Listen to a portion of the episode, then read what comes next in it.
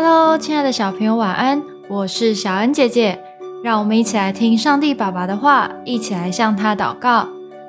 诗篇一百四十七篇八到十二节，他用云遮天，为地降雨，使草生长在山上。他赐给走兽和啼叫的小乌鸦。他不喜悦马的力大，不喜爱人的腿快。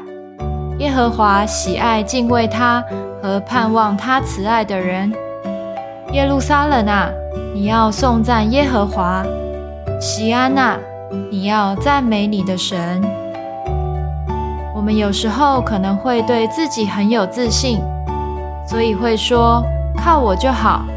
我最厉害，要小心，这种态度可能会使我们很难进入神的国度中哦。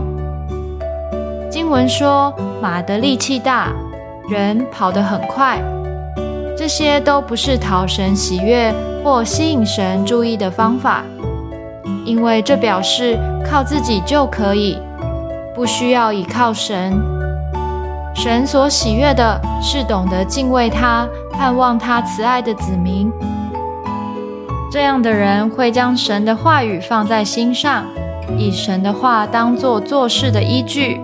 在遇到困难时，懂得向神呼求，而不是用自己的方法来解决，因此能够得到神的赐福。你也想成为神国度的一员吗？那就从敬畏神开始，盼望神的慈爱开始吧。